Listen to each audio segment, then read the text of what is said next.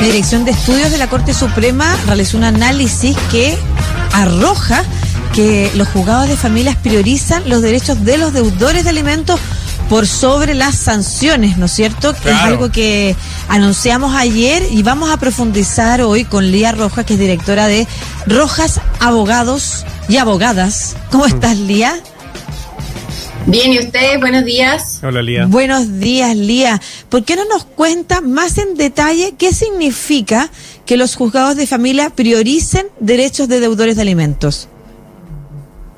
Bueno, lo que quiere decir el estudio es que en muchos casos el tribunal se demora en decretar los eh, apremios que generalmente son arrestos nocturnos y que eh, cuando dice que prioriza eh, al deudor por sobre el acreedor de esta pensión de alimentos, se está refiriendo en que muchas veces existe una burocracia del sistema en donde el tribunal se demora mucho en despachar estos apremios, indaga primero acerca de si existen posibilidades de pago, posibilidades de acuerdo y que en definitiva eh, no es, digamos, un sistema muy rápido o accesible a las partes. Prueba de ello es que existe gran cantidad de causas de eh, pensiones de alimentos impagas, como vimos ahora con esto del 10%, que fueron incluso creo que eh, millones de dólares los que se mm. adeudaban por este concepto.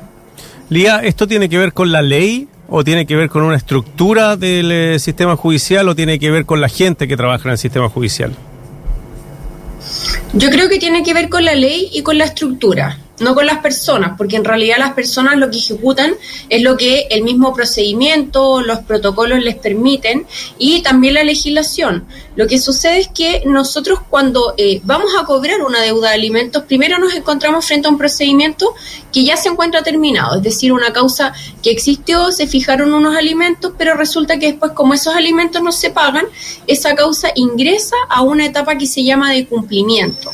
Y en esta etapa de cumplimiento, la ley no exige asistir con abogado, por lo tanto las partes pueden comparecer al proceso sin asesoría de un profesional y ellas mismas hacer este tipo de solicitudes para que en definitiva se logre el pago de la pensión.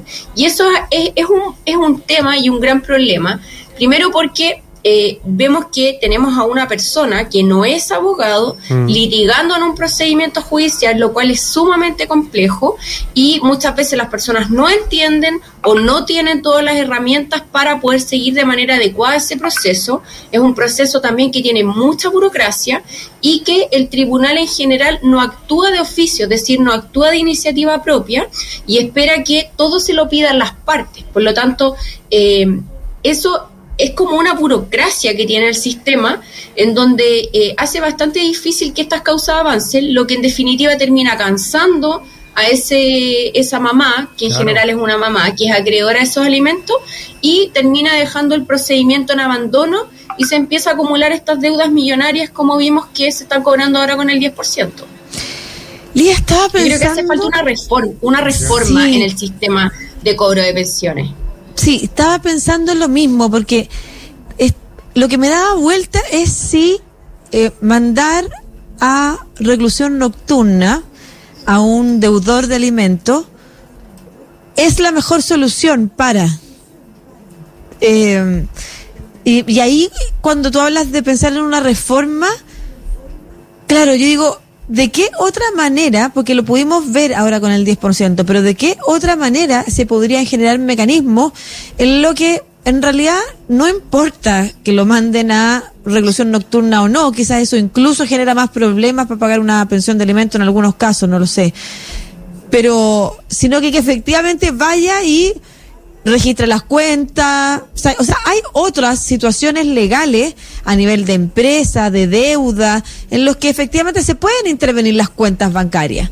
Entonces no sé si se podría hacer una reforma que fuera en esa línea, porque lo que necesita, como tú bien dices, generalmente esa mamá es efectivamente dinero. Y, y quizás no tanto que lo manden a reclusión nocturna. Claro, y fíjate que como tú dices, aún si uno pide la reclusión nocturna, resulta siendo un, o sea, resulta siendo un sistema eh, muy ineficiente, una medida ineficiente porque eh, aun cuando yo pida esa reclusión nocturna, puede ser que vayan a notificar a ese deudor.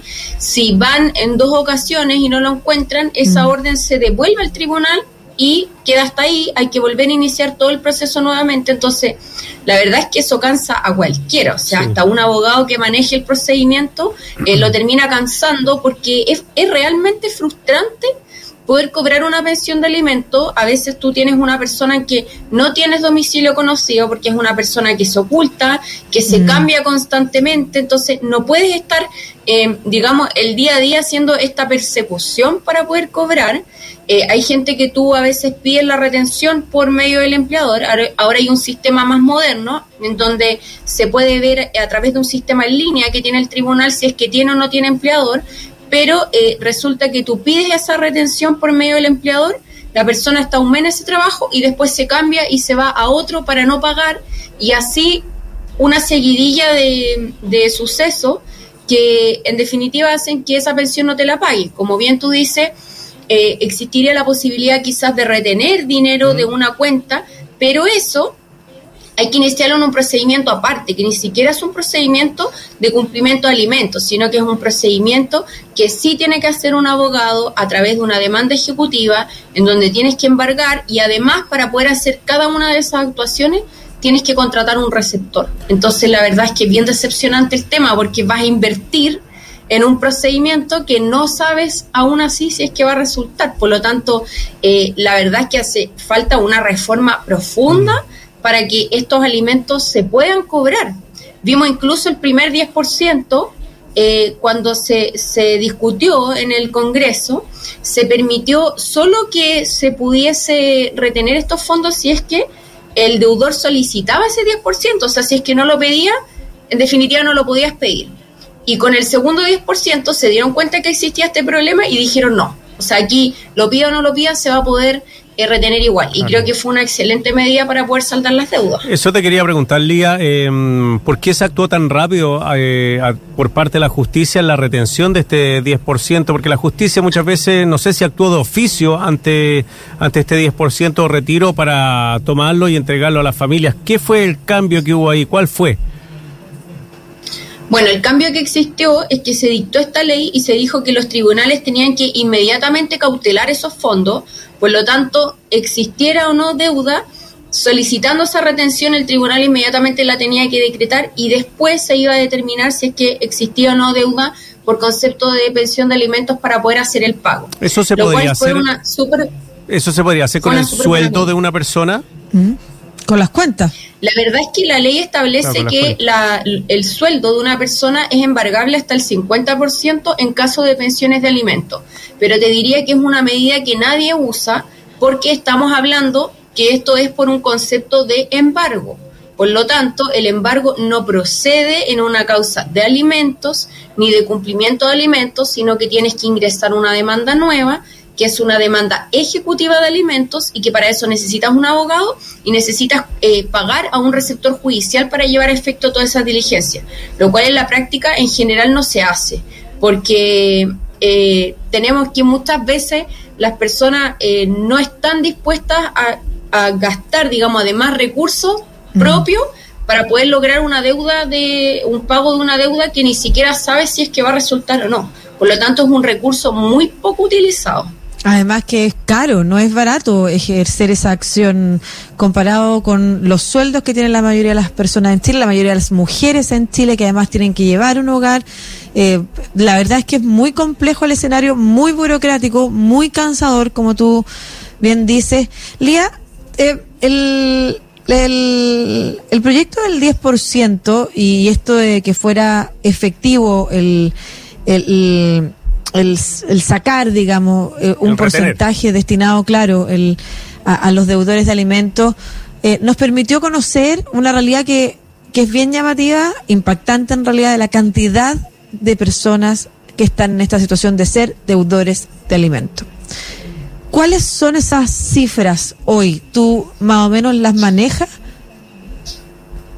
Mire, yo vi que por lo menos fueron miles de solicitudes que se presentaron al Tribunal de Familia. Tengo entendido que fueron millones de dólares, incluso los que se pagaron, eh, los que ya se han pagado producto de estas retenciones.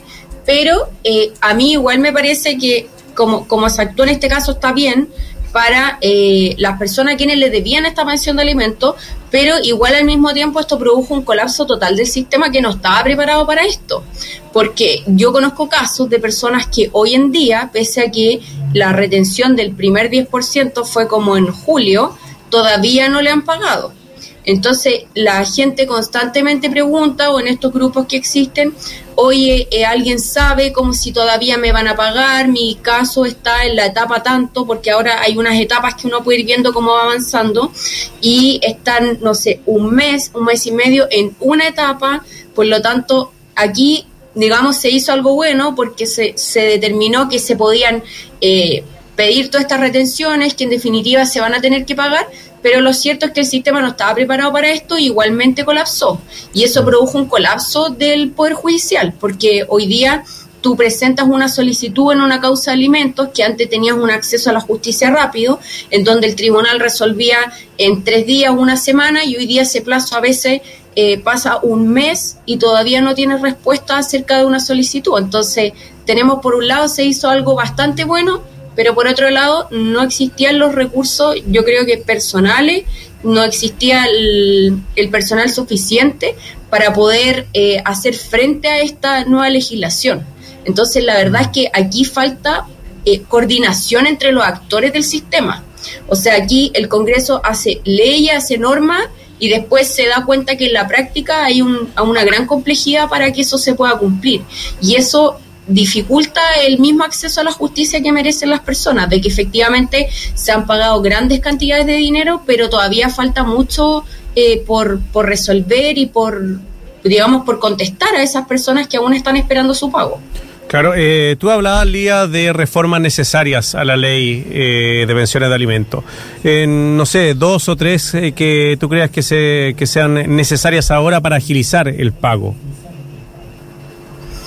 Mira, más que nada eh, que exista como un sistema más automatizado. Eh, ahora tenemos la oficina judicial virtual en la cual las personas pueden ingresar con su clave única del registro civil y existe una opción que se llama trámite fácil en donde cada una de las personas puede ir haciendo solicitudes que están preestablecidas en unos formularios. Pero igual falta un poco más de eh, digamos, de recursos a disposición de las personas para que estos mismos procesos puedan ser más rápidos. Que esa oficina de trámite fácil tenga mayor cantidad de formularios, mayor información para que las mismas personas tengan eh, más antecedentes de cómo lo pueden ir haciendo en cada uno de sus casos para ir avanzando, porque eh, tenemos a una persona común y corriente litigando como si fuera un abogado. No le podemos dar ese nivel de exigencia, ese acceso a la justicia para las personas tiene que ser mucho más simple, más rápido y más eficaz. Y mientras esa reforma no exista, aun cuando no sea a través de una ley, puede ser a través de el mismo, las mismas plataformas o los mismos recursos que el Poder Judicial pone a disposición de las personas.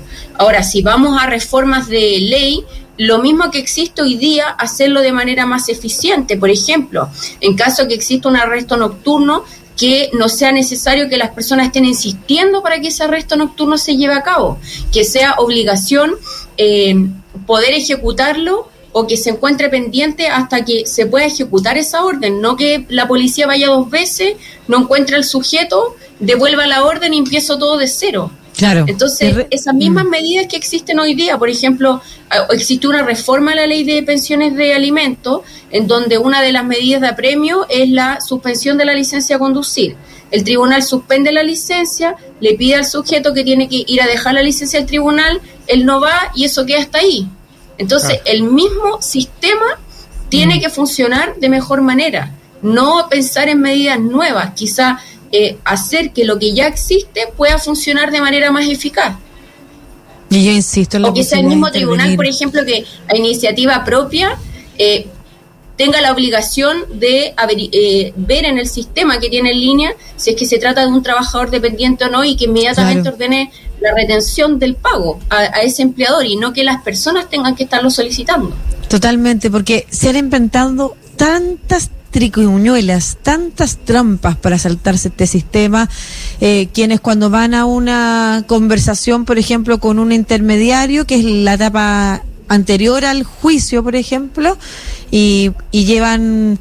Eh, boletas falsas o, un, un, número de boletas y no el contrato, tratan de demostrar que tienen menos sueldo del que tienen en realidad, van cambiando domicilio, todas estas cosas y que además, como tú bien dices, Lía, que el sistema uno le pide que se active, declara efectivamente una condena y el sistema no se hace cargo responsable de que esa condena se ejecute, sino que tiene que ser de nuevo la misma persona la que tiene que y en ese en, en ese tiempo se agota, se acaban más los recursos, efectivamente, que son limitados generalmente las mujeres, sobre todo las mujeres que acceden a, a, estos trámites, mujeres jefas de hogar o, o, con, o con sueldos precarios o con pocos o con nada de sueldo tratando de articular las redes en Chile. Sabemos la, que la medianía de los ingresos es muy baja y a esa la de los la de las mujeres es mucho más baja aún, o sea, es realmente un escenario que tú nos cuentas, Lía, que atenta completamente contra lo que se supone que para muchos y muchas de nosotras lo más importante que es los niños primero, ¿no es cierto? O sea, de verdad, ¿quién está al cuidado de esa persona que cuida a los y las niñas. Es bien impactante porque además no solamente vimos el efecto eh, que tú mencionas, Lía, respecto a cómo colapsó el sistema, sino que estaba mirando notas ahora sobre deudores de alimentos y estaba viendo una nota del mostrador en la que se decía cómo habían aumentado, por ejemplo, las amenazas a madres que habían solicitado la retención del retiro del 10%. Muchas gracias, Lía, eh, Lía, Lía, de, Lía, Rojas de Arrojas Abogados por esta conversación además que nos pone al día y nos, y nos da una muestra de cómo realmente funciona el sistema en esta materia. Un abrazo grande, muchas gracias por esta conversación con Estación Central de Radio Sach. Igualmente para ustedes y esperemos seguir en esta lucha para poder seguir avanzando. Reformas significativas yo creo que es la, lo que nos deja la conversación de hoy. Exactamente, muchas gracias Lía, un abrazo. Igualmente.